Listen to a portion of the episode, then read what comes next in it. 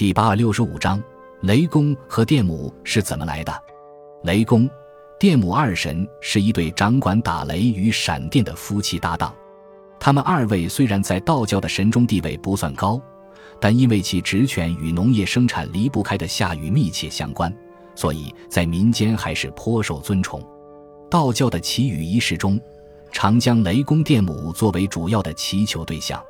那么，雷公电母的来历究竟是什么呢？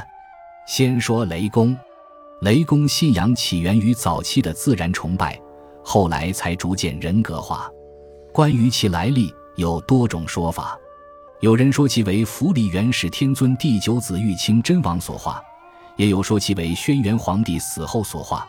明代小说《封神演义》中则把商朝太师文仲封为雷神。《搜神记》中则记载了这样一个故事：雷州半岛有一户姓陈的猎户，上山打猎时见到一个巨大的肉球，猎户不知何物，便抱回家中。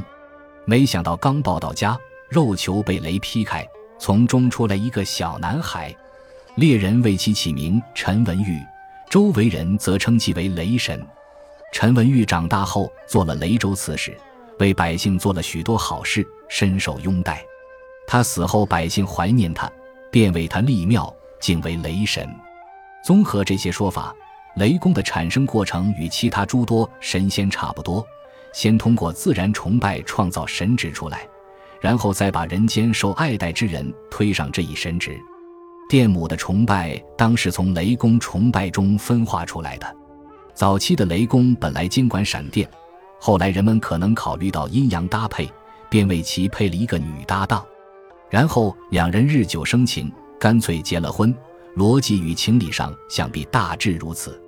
另外，民间也有一个关于电母来历的传说，说一个孝顺寡妇被婆婆误会为不孝。请来雷公劈死了她。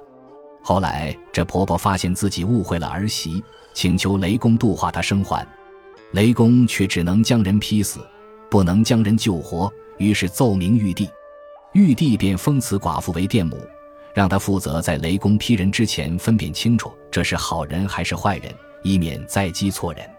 传说打雷之前总是先出现闪电，就是这个原因。